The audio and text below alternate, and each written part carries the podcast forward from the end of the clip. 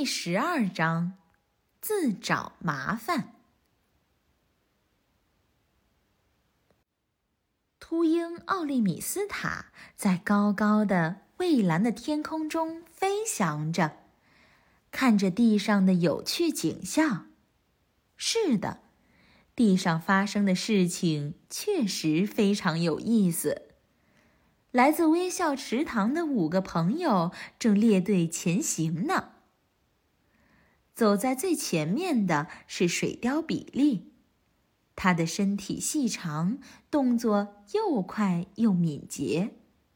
有时候他会把其他人落在后面。第二个是水獭小乔，他的腿那么短，看起来就像是没有腿似的。再后面是麝香鼠杰利，他在水中是个好手，可是到了陆地上，动作就不那么敏捷了。跟在杰利后面的是青蛙爷爷，他既没有走路，也没有跑，而是大步跳跃着前行。最后是斑点龟，它走起路来真是太慢。太慢了，因为他背着自己的房子呢。他们五个正往欢笑小溪走去。现在小溪里的水减少了很多，已经笑不起来了。秃鹰奥利米斯塔有一段时间没有来过微笑池塘，他也没有听说微笑池塘已经不微笑。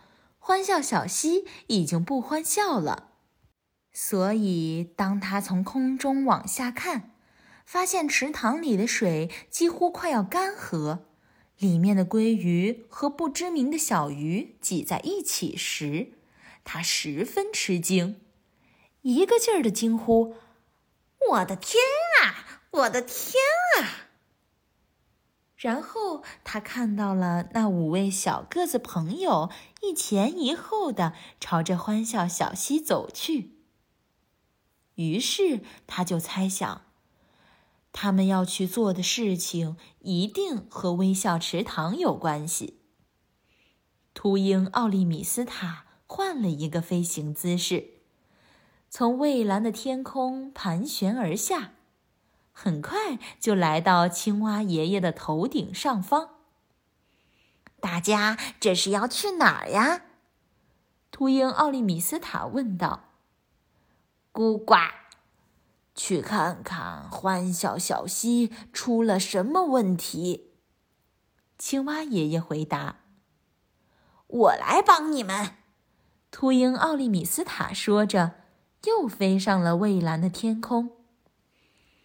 青蛙爷爷注视着它，直到它越飞越高，变成了一个小黑点。有时候，我真希望自己有一双翅膀。青蛙爷爷叹了口气，继续跳着前进。欢笑小溪从绿森林开始流淌，中间经过一小段绿草地。最后流到微笑池塘，阳光洒在路上，青蛙爷爷的腿跳累了，可是他一点儿也不在意。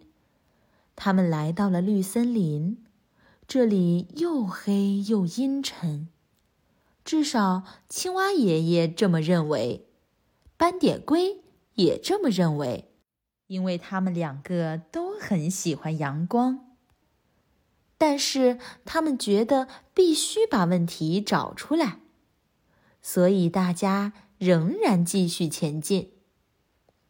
如果他们知道欢笑小溪出了什么问题，也就知道微笑池塘出现了什么问题。水貂比利连跑带跳的往前赶，把其他人远远的落在了后面。水獭小乔也小跑着前进。